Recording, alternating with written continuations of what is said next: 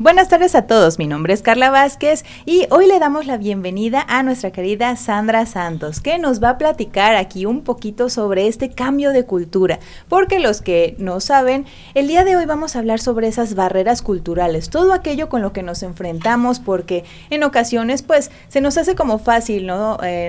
si tienes algún negocio y quieres exportar algún producto, pues eh, tienes que saber, tienes que investigar sobre este cambio porque es un cambio de cultura. Entonces, bienvenida Sandra.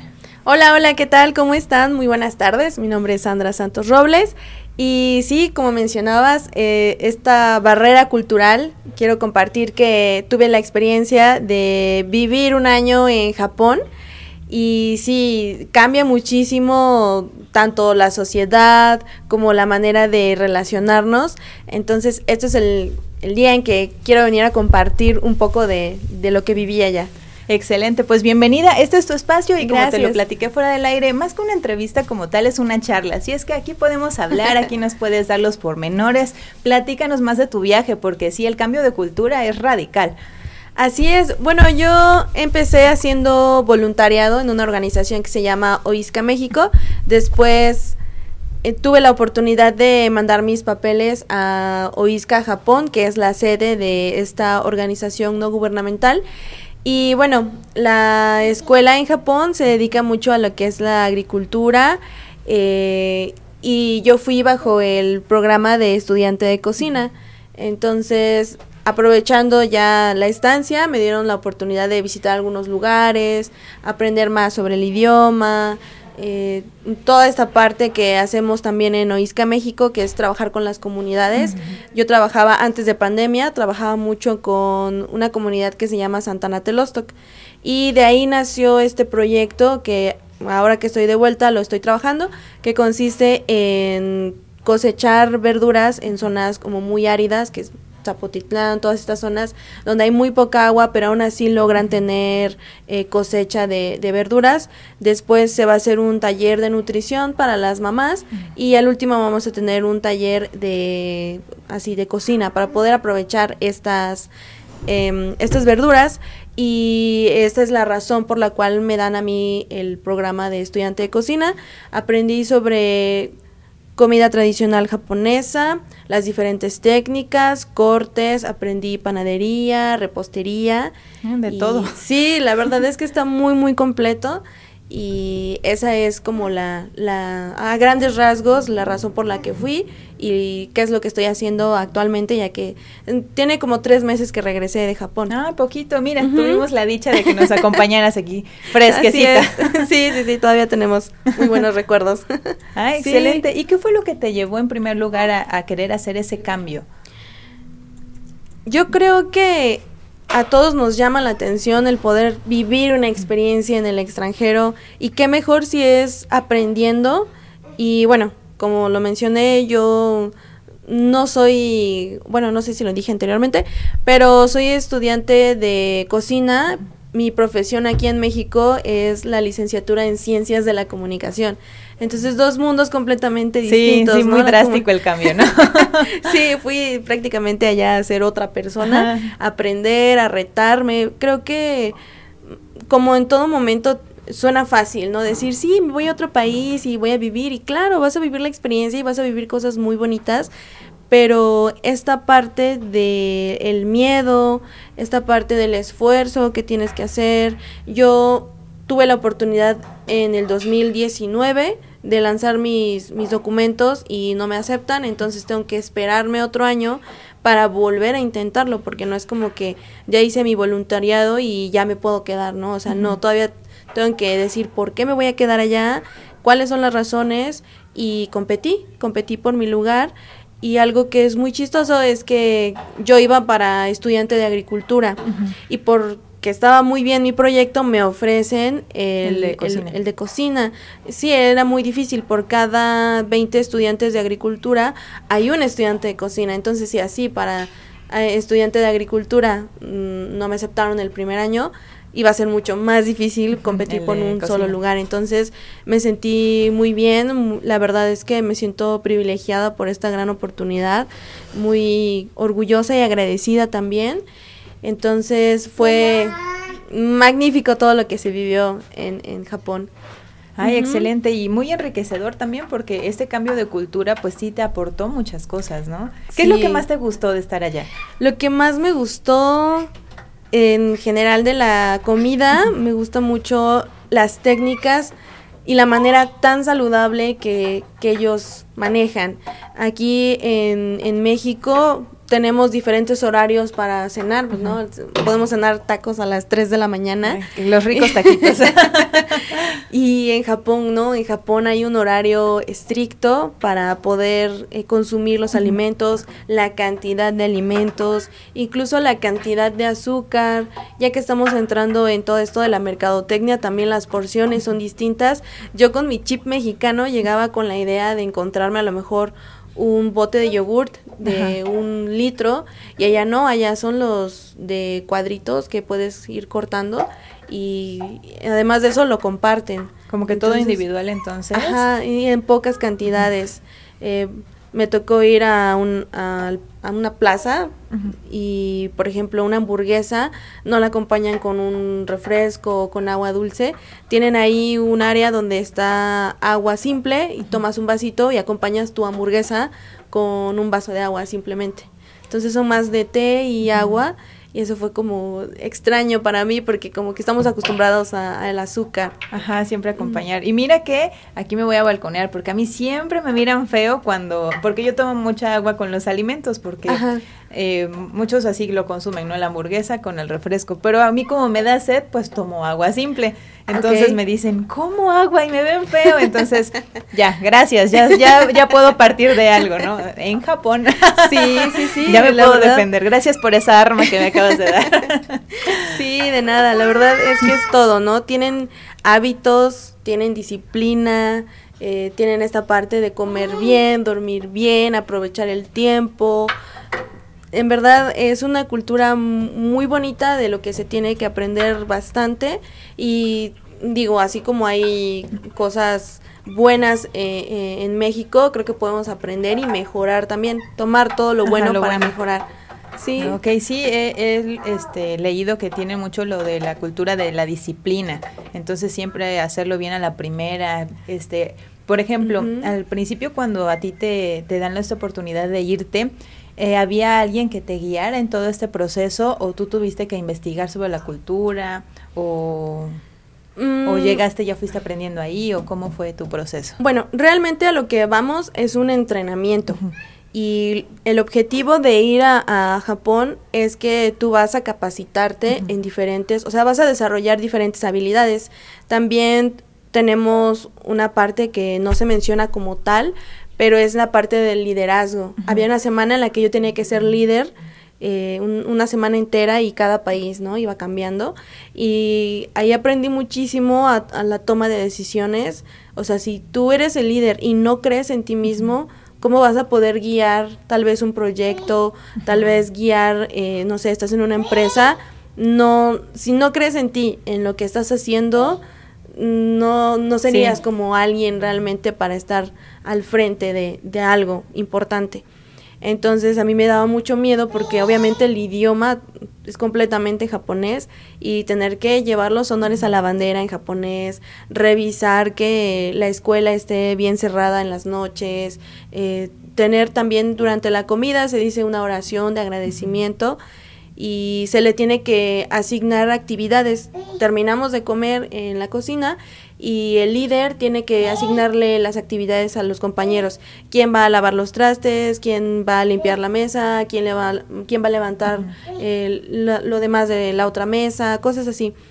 Entonces, la parte del liderazgo la aprendí muchísimo y al, como todo, ¿no? Al principio el idioma es distinto, eh, la gente es distinta, eh, hay hábitos que no conoces, o sea, no, no sabes exactamente cómo funciona el sistema y, o sea, la barrera principal es, es del idioma, ¿no? Porque cómo vas a entender qué, qué sabes hacer o qué no, qué no debes hacer y, y ya, entonces la, la parte del liderazgo yo creo que fue lo que más me gustó, o sea, me costó mucho, pero lo que el día de hoy agradezco bastante, porque me sirve, Sí, y para todo, porque como bien lo mencionas, también eres comunicóloga, entonces también puedes desarrollar diferentes áreas, pero con esta este parte de liderazgo que ya desarrollaste en otro país, porque realmente ya tienes eh, otro panorama.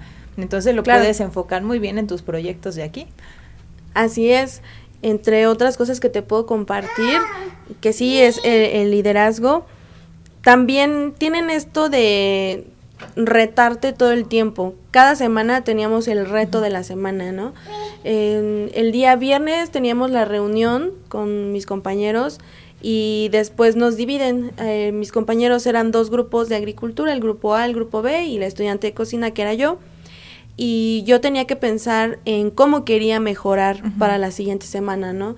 A lo mejor mejorar en el idioma, llegar más temprano, porque era algo de las cosas que me, me costaba un poquito, porque por ejemplo, si mis clases llegaban, eh, em, empezaban a las 12, yo llegaba exactamente a las 12 o cinco minutos antes de las 12 y cuando yo llegaba al salón mis compañeros me veían raro, ¿no? Es como de, ¿por qué llegaste tarde? Y yo de, pero son cinco minutos antes de las 12, ¿no?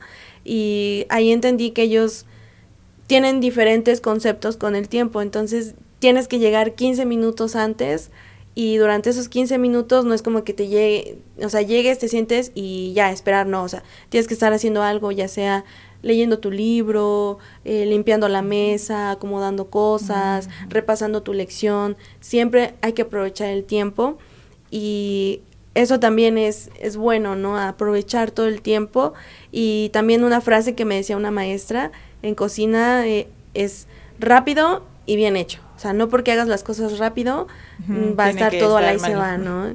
Sí, sí, son de las cosas interesantes de, de la experiencia.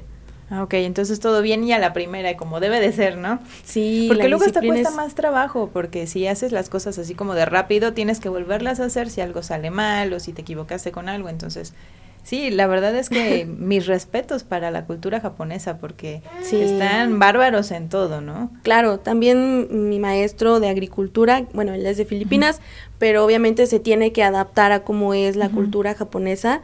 Él tenía una frase que decía, trabaja duro, pero trabaja inteligente. Justo lo que acabas de mencionar, ¿no? El hecho de que hagas las cosas mm, mal te tienes que volver a hacerlo otra vez, pero ahora bien, ¿no? Entonces para ellos es perder tiempo y no tener como agilidad para las actividades. Por eso él tenía esta frase de trabaja duro, pero trabaja inteligente, ¿no? O sea, te vas a esforzar, pero vale la pena. Sí. Y mira, qué, qué buena frase, porque la verdad creo que sí la tenemos que implementar todos, ¿no? Porque en ocasiones, digo, como en la vida diaria, ¿no? Tenemos que irnos adaptando, pero sí hay cosas que dices, bueno, de rápido lo hago así, pero pues no es lo debido, porque como bien lo dijiste, pierdes más el tiempo porque lo tienes que volver a hacer, ¿no? Sí, sí, sí. Eh, todo, ¿no? La disciplina, hacerlo bien, hacerlo rápido. Eh, también esta parte de retarte todo el tiempo, siempre está, de hecho hay cinco, como cinco valores eh, dentro de la, de la escuela que repetíamos cada, cada semana, que es el respeto, el ser agradecido, amar tu lugar de origen, esto de nunca rendirte, o sea, siempre mejorar y ser consciente con tu tiempo, son las cinco, los cinco valores que hablábamos cada semana. Y en esta parte de retarte cada semana, para mí fue importante porque ahora lo aplico. O sea, como que me pregunto, ¿qué estoy haciendo hoy para ser mejor el día de mañana, ¿no? Entonces son de las mm, lecciones o experiencias que tenemos dentro de la escuela y cada semana tenías que pasar al frente del salón y decir, ok, este es mi reto de la semana, por ejemplo, aprenderme el abecedario de japonés y decir, ok, esto fue lo que hice para lograr, ¿no? A lo mejor estudié una hora diaria más, me puse a ver, no sé, la televisión y ahí practicaba. O sea, ¿qué es lo que haces para llegar a ese objetivo? Y también de la parte negativa, ¿qué es lo que pasó para que no pudieras llegar a, esa meta? Y bueno, como era yo sola, pues, tenía que medir mis tiempos. Pero con mis compañeros era distinto porque si uno fallaba en hacer el reto, todo el equipo fallaba.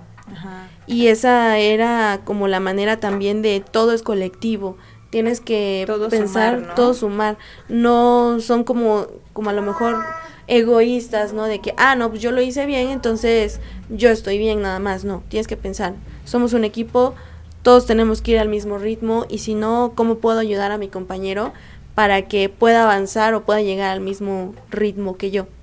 Y eso también me parece bastante bueno y bastante interesante. Y creo que también en México cuesta mucho trabajo, ¿no? Como que la misma cultura eh, lo que acabas de decir de no ser como que egoísta, siempre apoyarse. E incluso no sé si recuerdes o sepas esta una este moraleja, ¿no? que te decían en, la infancia, que había dos cubetas con cangrejos, unos mexicanos y otros de otro país, ¿no? Claro. Sí, y a los de a los mexicanos tenían que taparlos.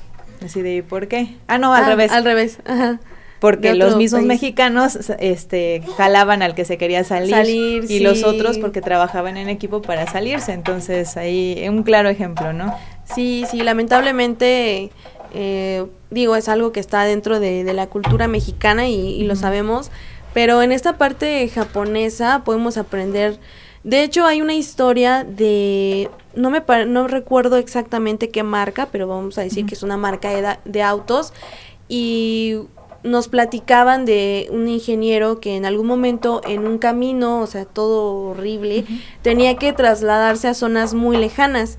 Y lo que este señor hizo fue idear algún tipo de aparato para poder trasladarse, ¿no? Entonces, llegan otras personas y ven su invento y deciden hacer algo parecido al primer señor. Y ya de repente todos tenían estos aparatos para poder transportarse, ¿no? Y uno pensaría, pues qué mala onda, ¿no? Le copiaron la idea porque pues el primer señor eh, se tardó, o sea, hizo toda la ingeniería. Y lo que hizo el primer sujeto fue llamar a las personas que vio que tenían el mismo invento que él. O sea, lejos de molestarse fue, tengo mentes brillantes que solo lo vieron, ni siquiera supieron cómo lo hice y lograron replicarlo. Entonces los llamó y les dijo, ¿saben qué? Hay que unir esfuerzos, hay que unir cabezas y hagamos una empresa. Y es así como sale una empresa de autos de Japón. Entonces, para no errarnos, no diré marcas, pero bueno, esa, esa es la Porque historia. Aquí sí se pueden decir marcas, ¿eh? ah, bueno, también. con la libertad. Menos de instituciones educativas. Ah, muy bien, prohibidísimo. si no nos vetan del programa. sí, entonces, ¿qué es lo que te deja esta, esta historia, no? Que lejos de sentir esta envidia de no, porque él hizo esto, porque él es mejor, la cultura japonesa tiene esta parte de somos un colectivo y salgamos a flote todos juntos. Y si nos vamos a la historia también, ¿cómo es, cómo es que después de una bomba atómica sí. lograron tener este, o sea, este desarrollo económico, social, cultural, de manera increíble, ¿no? Entonces también viene aparte de su historia, viene aparte de su historia. Y que sirven como ejemplo para muchos, porque realmente, claro, o sea, están muy completos. Efectivamente.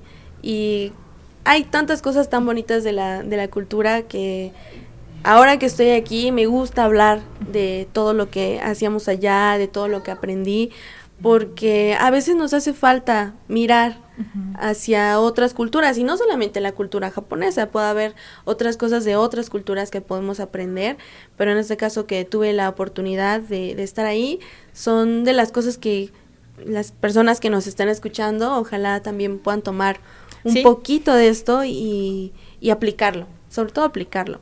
Creo que es importante. Yo ya de varias cositas que dijiste ya voy tomando nota porque ah. sí, también estaría bien implementarlas. Sí, sí, sí, muy bien. Y sabes qué, cuéntanos cómo te fue con aquello del idioma. Yo tengo curiosidad porque este bien decías de lo de las clases, ¿no? Que tenías que a lo mejor estudiar una hora más y eso. Pero cómo este fue este proceso porque ¿Tú ya sabías algo o llegaste y aprender o, cómo fue? Platícanos. Ah, bueno, el proceso fue bien fue interesante porque como dije, yo antes de, irme, yo apliqué una vez, no me aceptaron, me esperé un año y cuando me dicen, ¿sabes qué? Te esperamos para el siguiente año, o sea, para el 2021 me parece. yo ya estaba preparando todo para irme y pandemia. Entonces era algo incierto de si me voy o no me voy, porque era una, enfermedad, una situación que nadie sabía cuándo iba a terminar o de qué manera iba a evolucionar todo esto. Entonces, había momentos en los que aprovechaba para para estudiar, pero también tenía que ahorrar, también tenía que trabajar. Era intermitente, a veces me ponía a estudiar de lleno y a veces como que lo soltaba tantito porque tenía que centrarme en otras cosas. Pasa el tiempo y es cuando ya Japón decide abrir, abrir fronteras y es cuando me voy a, a Japón y ahí es donde me dan dos meses intensivos del idioma. Yo llegué a Japón el 17 de abril a las 10 de la mañana y el mismo 17 de abril a las 12 del día, o sea, dos horas después de que yo había llegado a acomodar mis maletas.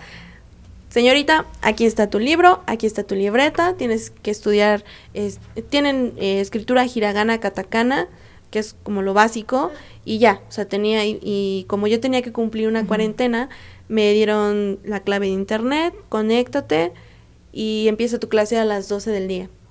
O sea, y yo con mis maletas, todo el estrés de, de documentación, toda esta parte de, o sea, en qué momento te cae el 20 de que ya no estás en casa. Y el jet lag también, este cambio de horario, ahorita estamos de día, pero allá es de noche. Ah, sí, sí. Muy importante también eso. Entonces fueron dos meses súper intensivos de, del idioma porque ahí sí se toman en serio esto de, estudiar de lleno, de esforzarte y pude sí comunicarme un poquito, pero la verdad es que como también manejo el inglés, yo me comunicaba en inglés, y era fácil, ¿no? Hasta cierto, hasta cierto punto, pero sí hubo un momento en el que un profesor me dijo, mira, me gusta que hables inglés porque así también lo practico yo, pero aquí vienes a aprender japonés, sí. reina. Entonces hay que cambiarle ahí el chip. Y fue cuando de plano me quitaron eh, hablar en inglés y yo como que hacía trampa de, ah, ya, profe, hágame caso. No, no, dímelo en japonés, ¿no? Y de ahí sale una broma eh, en el salón porque nos regañaban de que veníamos de, de una etapa de pospandemia, la verdad nos costaba comunicarnos y una maestra nos regañaba muy seguido Nihongo es japonés, ¿no? Y hablábamos y la maestra súper enojada nos decía, Nihongo, Nihongo, o sea, dímelo en japonés, en japonés. Y ya. Pero yo creo que como a los seis meses de que ya estás todo el día viviendo el idioma, aprendiendo expresiones, estás con gente nativa, ya puedes comprender un poquito mejor el idioma. Y otra parte interesante es que tenía que presentar el examen de, de acreditación en japonés. En japonés y yo veía a mis compañeros que decían, no, pues yo sí voy a hacer el examen. Yo fui la última en contestar, pero una compañera antes de mí ya había dicho que no, que ella no iba a hacer el examen porque estaba muy difícil, porque no se sentía capaz. Y prácticamente hablaron con ella y era un sí o sí obligado. O sea, te preguntaban, ¿quieres hacer el examen? Pero la respuesta era sí. Tenías que decir sí.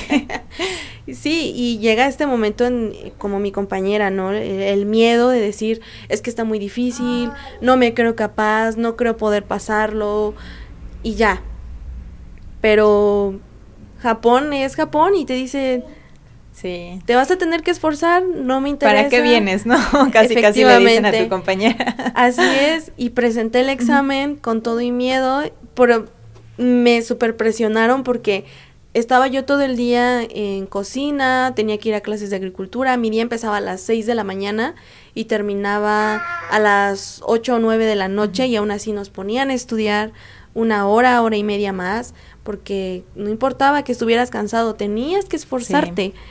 Y solamente teníamos tres meses para estudiar, independientemente del intensivo que tuve al principio, a mediados del, del, año fue cuando nos metieron presión y era exámenes, exámenes, exámenes y todo, o sea, practicar, practicar, practicar. Llega el día del examen, yo ni siquiera me sentía nerviosa, o sea, ya era como, ya, o sea, ya terminó la presión por fin, porque todos los días me sentía así como con el estrés. Llega el día del examen, lo presento y nos dan el resultado dos meses después de los nueve estudiantes que presentamos el examen, solamente yo pasé mi examen. Felicidades. muchísimas gracias. tu esfuerzo rindió frutos.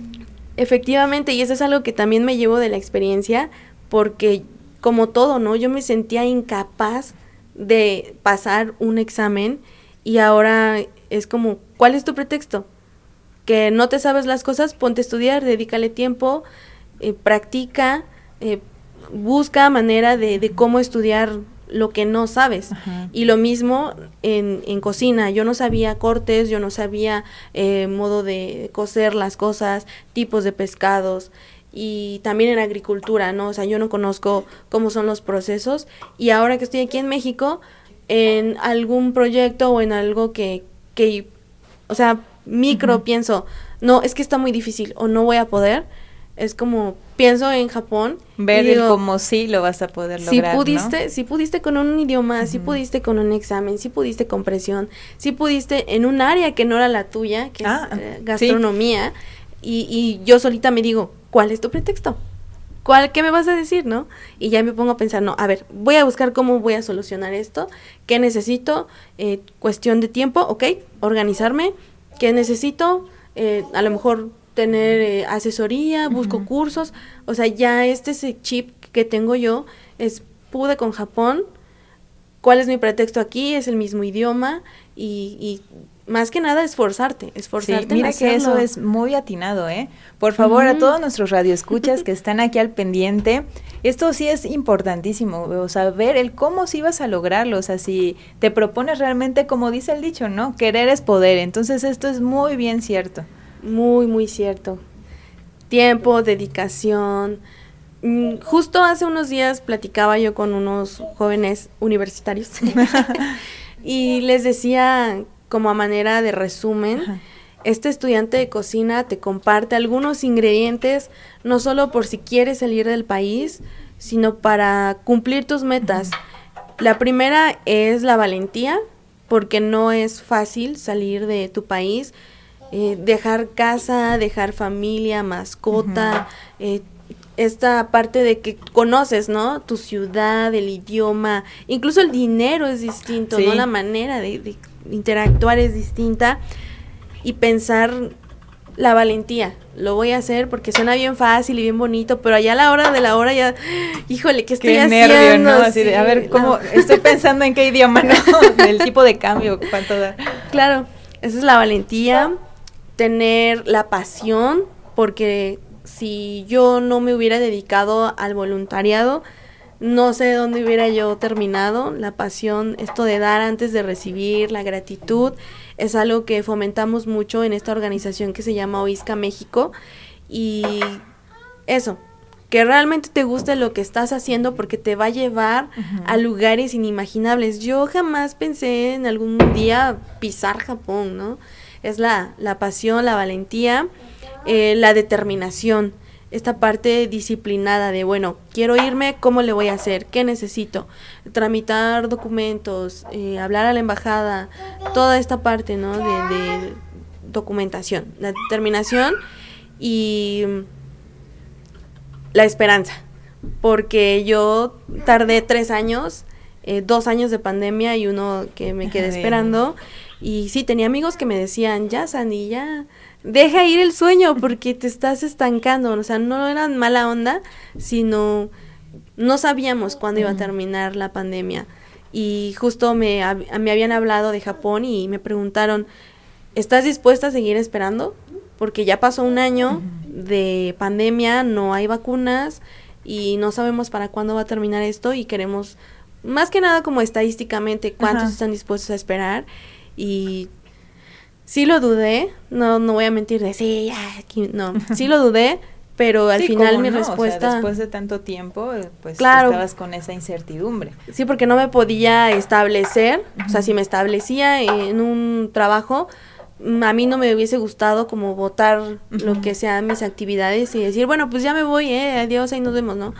Pero tampoco podía poner todo sobre la mesa hacia Japón y bueno, las cosas se dieron así. Muchos de mis amigos ya, o sea, ellos de plano ya desistían de, de la idea de, y yo no quitaba el dedo del renglón. Y creo que también es parte de, de mi personalidad, como la necedad de, no, a ver, voy a seguir esperando hasta ver qué sucede.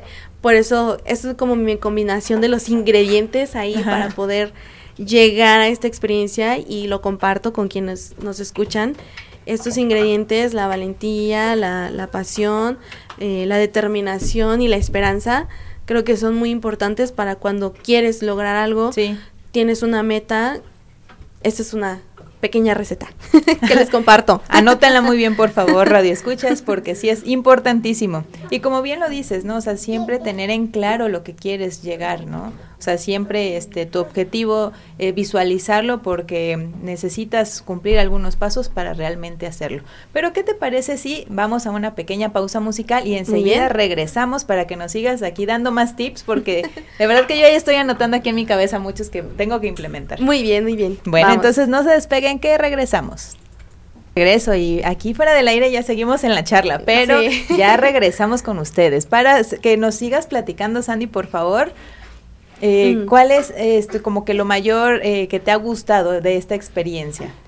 Lo mayor que me ha gustado ya en general de la experiencia, el poder retarte a uno mismo, creo que es importante, porque digo, como ya lo he mencionado mucho, quiero como recalcar esto, porque conviví con diferentes culturas.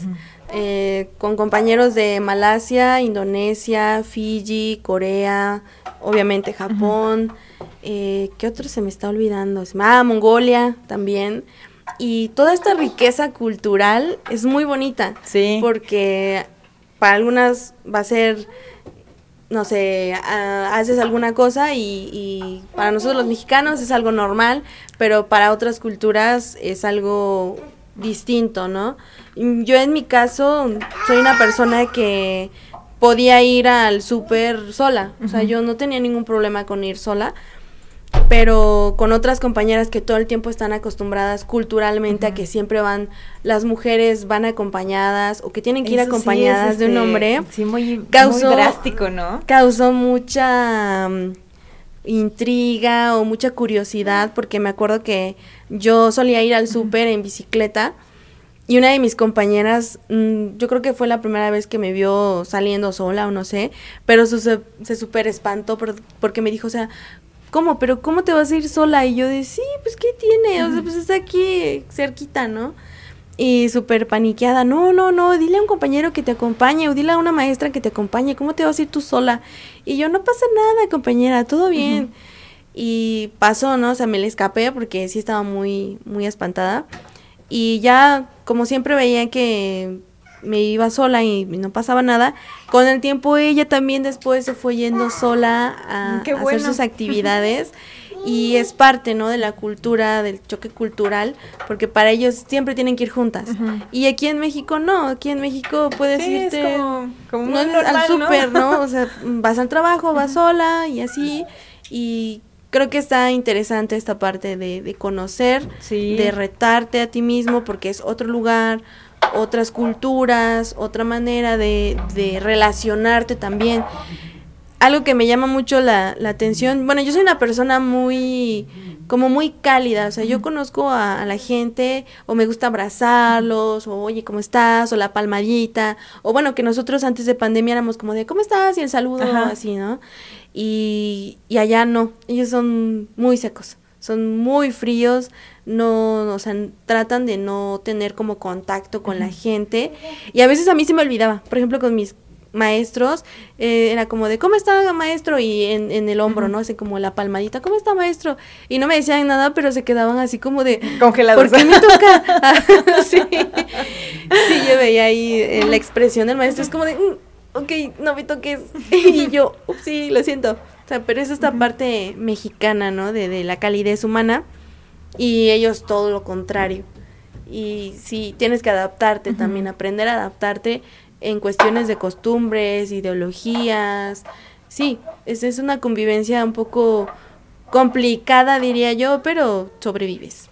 Y por ejemplo, de todos estos compañeros que me mencionas que son de diferentes culturas, ¿cuál sientes tú que fue como que la más parecida a la cultura mexicana? ¿Con quién te sentiste más identificada? La más parecida. Buena pregunta. Mm, me atrevería a decir que a lo mejor con Filipinas. Filipinas tiene algo interesante, también fueron conquistados por los españoles y hay palabras que son parecidas a, a nuestro idioma. Eh, los colores, los números, los días de la semana y también son como muy alegres. Ahí nosotros, los mexicanos, destacamos porque los trajes regionales que yo llevé eran muy coloridos. y Es que también son una chulada. Sí, la verdad. Entonces, esta parte de la música, nosotros teníamos que compartir algunos bailes eh, regionales o tradicionales o algún baile, porque la organización invita a gente importante a eventos como diciendo, miren, gracias a ustedes que hacen las donaciones a, los empresarios, bueno, pues tenemos e, este año a estos chicos, ¿no? Y se hacía una ceremonia y ya teníamos que compartir bailes y todo esto y México destacó, por supuesto, por todo toda la alegría que tiene en la música, en los trajes. También me tocó hacer comida mexicana, que también fue un gran reto. Yo había llevado harina de maíz para preparar allá. La verdad, al, final no supe dónde quedó, no sé si me la quitaron en el aeropuerto o se perdió ahí, no, ya no supe. Y tuve que sustituir esa harina por harina de papa me costó mucho, hice tostadas y mi compañera hizo tinga de pollo y la comida también súper colorida. Ahí fue cuando me cayó el 20 de que qué colorido es México, porque los demás compañeros tenían sí sus platillos, pero México tenía el, el, verde de la lechuga, el rojo del jitomate, el blanco del queso, la crema, eh, los frijolitos, el pollo. Entonces fue, fue interesante toda esta parte. Ah, ok, perfecto. Ay, discúlpame, pero aquí tengo una co-conductora que en ocasiones me solicita algunas cosas. Sí, yo también me distraigo. me pasa muy seguido. Pero gracias a todo el equipo de Radio CICAP que nos permite hacer este programa, que nos permite este, traer aquí a nuestras bendis. Gracias, Pepe, porque ya Pepe, ya no sé si sepan, pero ya se nos va. Lo vamos a extrañar mucho. Y al aire te lo digo, Pepe, de verdad que te agradezco mucho todo el apoyo que me has brindado, porque personalmente personalmente a mí me has ayudado mucho. Este, mi hija te considera un amigo porque donde te ve eres su amigui Pepe. Entonces te vamos a extrañar Pepe, pero yo sé que te va a ir muy bien en todo lo que inicies, todos tus proyectos. Y como persona también te lo puedo decir, o sea, eh, tienes una calidad que de repente, o sea, te ven y ya te caen bien. Entonces, es así como que, como si ya te conocieran, ¿no? De más tiempo. Entonces, Enhorabuena, Pepe, te a ir muy bien. Ay, muchas gracias. Bravo. Sí, bravo. Por el buen Pepe. Ay, no, después de estas palabras, ah, me va este emotivo momento. Es el momento que queda grabado por la posteridad. Qué bonito, es verdad. Sí. Sí. muchas gracias, Carlita. No, ¿de qué? Y ya sabes que aquí estamos a la orden. A la orden. Pues igual aquí, pues ya ves, siempre vas a tener un amiguito, tanto para ti como para Regi. Muchísimas pues, gracias. Igual para ti. Mm, gracias, de corazón. gracias. Proceden a abrazarse. sí, aquí seguimos con el programa. Sí, después de, de un, un, breve break. Igual quiero aprovechar este para mandar saludos porque me estaban mandando este para mandar saludos y mira, no estaba este atendiendo aquí los mensajes. Pero saludos a Maribel que nos está escuchando y bueno, ella dice que va a anotar también todos los tips. Saludos también por allá, a toda mi familia en Orizaba. No sé si también quieres aprovechar para mandar saludos. Sí, quiero enviarles saludos a mis compañeras de Ovisca México que están ahorita en la oficina, que nos están escuchando. Un, un, saludo para ellas, que también están trabajando muy duro todos los días. Y también para mi mami, que nos está escuchando. Un saludo, mami. Espero que estés muy bien. Y ya, creo también agradecerle a, muchos de mis amigos que estuvieron en el proceso, eh, que vieron también cuando estuve antes de irme a Japón, durante mi estancia en Japón y ahora que estoy de vuelta. Muchas gracias a, esos amigos. Ellos saben perfectamente quiénes son. y gracias de corazón, es, es lo que les puedo decir. Ah, excelente. Y este también, bueno, ahorita como comentas de lo de la oficina, ¿cómo los pueden encontrar en redes sociales? ¿Cuáles son los proyectos que tienes en puerta? Platícanos para que también la gente sepa y se pueda acercar, ¿no? Para sumarse también. Sí, claro. Somos OISCA México, somos una organización no gubernamental, así nos encuentran en Facebook OISCA México y ahí vamos a estar publicando todo lo que son los, los proyectos. Tenemos Em, nos, tenemos un proyecto, bueno, un programa que se llama El Bosque de los Niños. El programa consiste en que se le enseña a los niños a cuidar plantas endémicas desde la semillita. Y este programa lo tenemos en diferentes comunidades como Santana Telosto, San Pedro Atzumba, Los Reyes Metzontla, eh, está también, vamos a trabajar en San Felipe Maderas. Se unen a Jalpan y a Zumbilla. Son diferentes escuelas, muchas personas que quieren sumarse a este, a este programa. También estamos, bueno, por el proyecto que, que mencionaba al principio, estamos manejando lo que son huertos escolares. Eh, para ellos se les enseña a cultivar hortalizas, desde la semilla hasta poder hacer todo esto de la cosecha. Y tenemos otro proyecto que son los huertos, mm, los, los, huertos, eh, ¿cómo se les llama? ¿Los hidropónicos? No, no, no. Eh, los huertos comunitarios, así me fue la palabra. Ajá, los huertos comunitarios, que es para las familias y es un trabajo en conjunto fomentamos la educación ambiental, estamos en Los Reyes Metzontla. Ahí estoy trabajando el proyecto que, que propuse en Japón. Espero ya en enero más o menos tener algunos resultados con, con esto que propuse. Eh, educación ambiental, enseñarles a reciclar, enseñarles el valor de, de la tierra, la gratitud. Y esto es lo que hace Oisca México. De todos los capítulos, bueno, se les llaman capítulos, de todos los capítulos eh, que tiene Oisca. Somos el más pequeño, el más humilde, pero que lo hacemos con todo el corazón, con los pocos recursos. Y tenemos la oportunidad de tener muchas personas que están de voluntarias. Quienes quieran sumarse, estamos ahí para servirles. Oisca México en, en Facebook. Y es, es, lo que podría decir como de nuestros, de nuestros proyectos. Ah, ok, excelente. Pues enhorabuena, que te vaya muy bien en todos los proyectos que mm, inicies, en todo este, lo que tengas en mente también. O sea, yo sé que si pudiste en Japón con el idioma, con el examen, lo vas a lograr.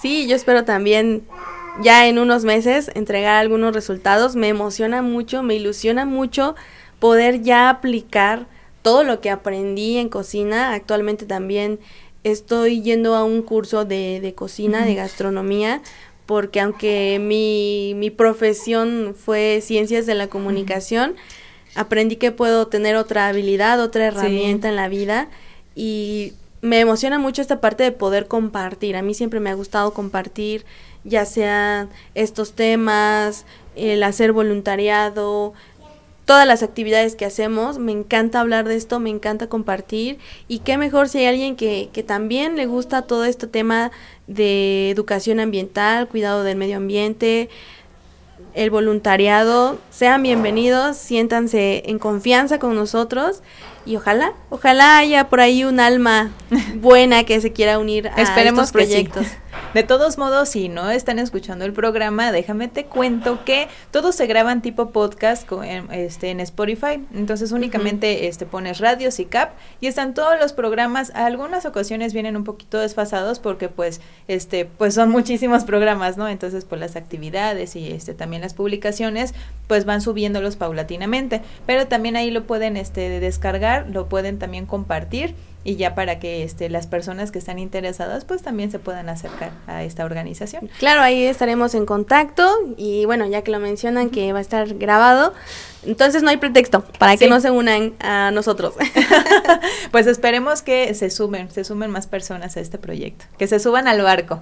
Sí, hace muchísima falta que haya más gente, más voluntades allá afuera, porque lo necesitan, lo necesitan las comunidades tenemos un lema que es trabajar juntos, eleva la cualidad de estar juntos, que quiere decir que en un momento empiezas a trabajar con un equipo, pero el tiempo es tan bonito juntos que la convivencia se vuelve muy amena y por eso dice trabajar juntos eleva la cualidad de estar juntos.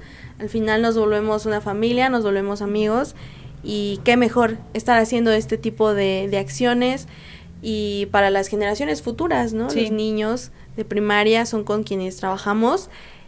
Y así fue como empezó esta aventura de, de mi vida con, con, niños de kinder que me platicaban sobre las lechugas, que era un niño que me decía, ah, mira, esta es una lechuga, y yo, ay, qué bonita.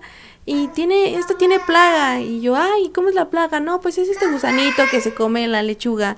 Y luego tenían eh, proyectos donde hacían experimentos y en uno se eh, regaban con agua de lluvia y en el otro con agua normal y se dieron cuenta que cuando riegan con agua de lluvia eh, la planta se vuelve más verde con agua de lluvia y la otra no es tan verde. Lo natural, ¿no? Siempre. Así es. Y cuando yo veía a los niños platicándome todo esto, dije, ¿qué estoy haciendo? O sea, si niños de kinder están sembrando, están cultivando, están teniendo esos conocimientos, yo que ya soy adulta, ¿por qué no lo estoy haciendo? Y ahí fue cuando empezó esta parte ya, esta ola verde de muchas cosas y actividades que se vienen en pro del medio ambiente. Y te digo, el voluntariado me ha gustado mucho, me ha movido y han sido tantos años ya en este en esta onda de aprender todo sobre nuestras comunidades, las actividades, el medio ambiente y compartir, sobre todo compartir con los niños que son los que van a tener esta educación valiosa que a mí me hubiese gustado tener. Yo en el kinder que iba yo a andar pensando sembrando lechugas, ¿no? Lo máximo que llegué a tener fue lo del frijolito germinando, ¿no? Con el ya se sentía uno, un agricultor. Y, fue... ¿Y qué pasó con ese frijolito? ¿Verdad? sí, fue o sea, lo máximo que tuve, el, máximo acercamiento que tuve a este conocimiento de naturaleza y poder inculcarlo, compartirlo y que más gente se una y que más escuelas el día de mañana tengamos con huertos escolares, bosque de los niños, esto del reciclado que también se ve reflejado ahorita en nuestra ciudad. Yo a veces veo esta problemática y es hay tantas cosas que, que se pueden reciclar y sería el, el residuo sería mínimo. Y regresando un poco al tema de Japón también ellos reciclan todo. todo, todo, todo, hasta, un trapo, ellos le dan la vida lo máximo posible. O sea, ellos no tienen esta parte de, ah, no sirve lo desecho, no. Y a, pesar de que tienen poco espacio, o sea, las casas son pequeñas, tienen la cultura de separar los residuos y respetan. Por ejemplo, el día lunes se pone toda la basura en una bolsa blanca. ¿Qué va a llevar la bolsa blanca? O a lo mejor lleva eh, papel, a lo mejor todo este tipo de cosas que, que puedan ser un poco naturales, ¿no? El martes llega el camión y se lleva las bolsas amarillas, todas van a estar llenas de PET. Y así van cambiando por día y la gente lo respeta. El día que es, ese día eh, respetan el color y el tipo de basura que, que depositan ahí.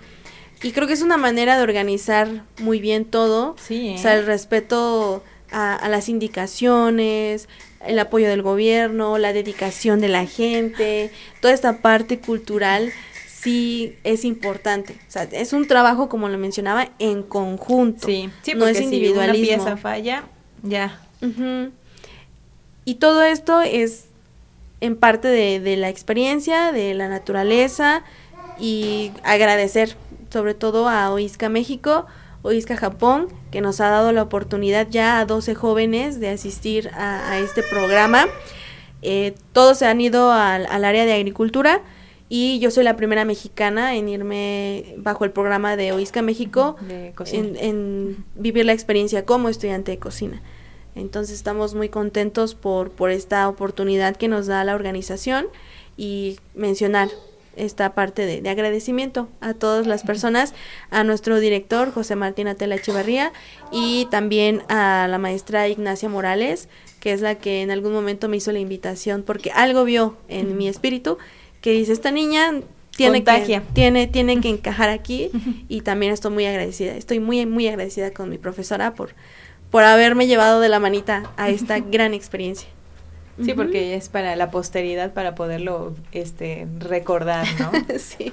Pues muchísimas gracias por aceptar la invitación, Sandy. De verdad que nos has dado como muchos puntos clave porque como bien lo dices, en ocasiones eh, la cultura sí es este como que ya muy marcada, ¿no? O sea, desde chicos no nos enseñan a hacer algunas cosas, pero pues de grandes, ¿no? O sea, podemos acercarnos a, personas e instituciones que sí nos pueden ayudar, ¿no? Y hacer este cambio, porque al final del día, o sea, vamos a dejarle un futuro a nuestros hijos, ¿no? O sea, ¿cómo les vamos a dejar el planeta?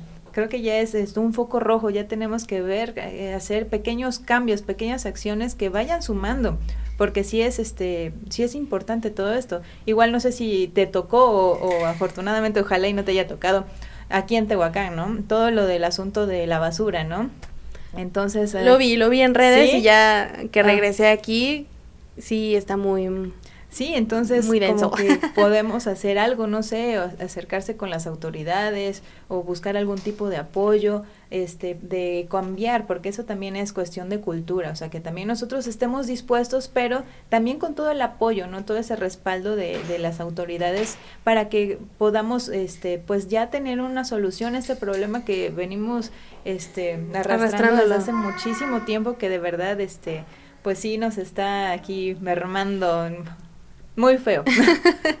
Efectivamente, a ti muchísimas gracias por permitirme compartir la experiencia, de, de, Japón por darle espacio a este tipo de, de pláticas que espero no haberlos aburrido.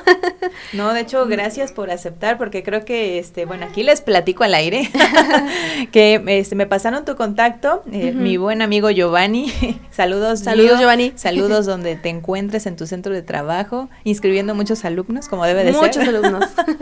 este, y me platicó realmente sobre tu proyecto dije, no, pásamelo. Y este, ya este, tenemos que armar un programa.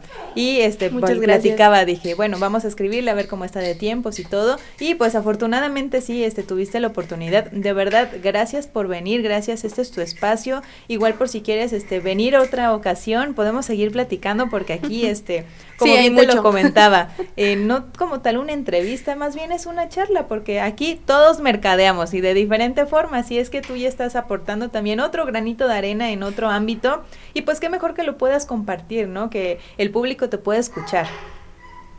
Efectivamente, muchísimas gracias. Yo soy Sandra Santos Robles. Me encuentran en redes sociales como eh, Sandy Plantitas en el área de, esta parte ambiental. Así me encuentran y ahí vamos a hablar. ahí vamos a hablar de todo lo verde, plantas, medio ambiente en Instagram y cualquier cosa me pueden enviar un mensajito. Ah, perfecto. Mira, ya aplicaste la mercadotecnia en tu nombre, porque ya es fácil de recordar. Así es, Sandy Plantitas. Sandy Plantitas. Estamos en contacto. Ah, ok, perfecto. Pues bueno, lamentablemente ya se nos terminó el programa del día de hoy, pero muchísimas gracias a todos por escucharnos. Gracias, Sandy, nuevamente. Gracias a Radio CICAP por estos espacios que nos dan para poder este, dar nuestra voz, poder aquí comunicarles algo. Si tenemos algún este asunto, si tenemos este un tema por hablar, comunicárselos comunicárselos porque esta es la forma en que nos acercamos a todos ustedes. Pues bueno, me despido. Mi nombre es Carla Vázquez y no olviden escucharnos todos los martes de vamos a cambiar un poquito el horario, me parece. Este vamos a estarnos escuchando de doce y media a una y media a través de Radio SICAP. Así es que no olviden escuchar todos los programas que también tienen los demás locutores. Mi nombre es Carla Vázquez nuevamente, me despido. Hasta la próxima.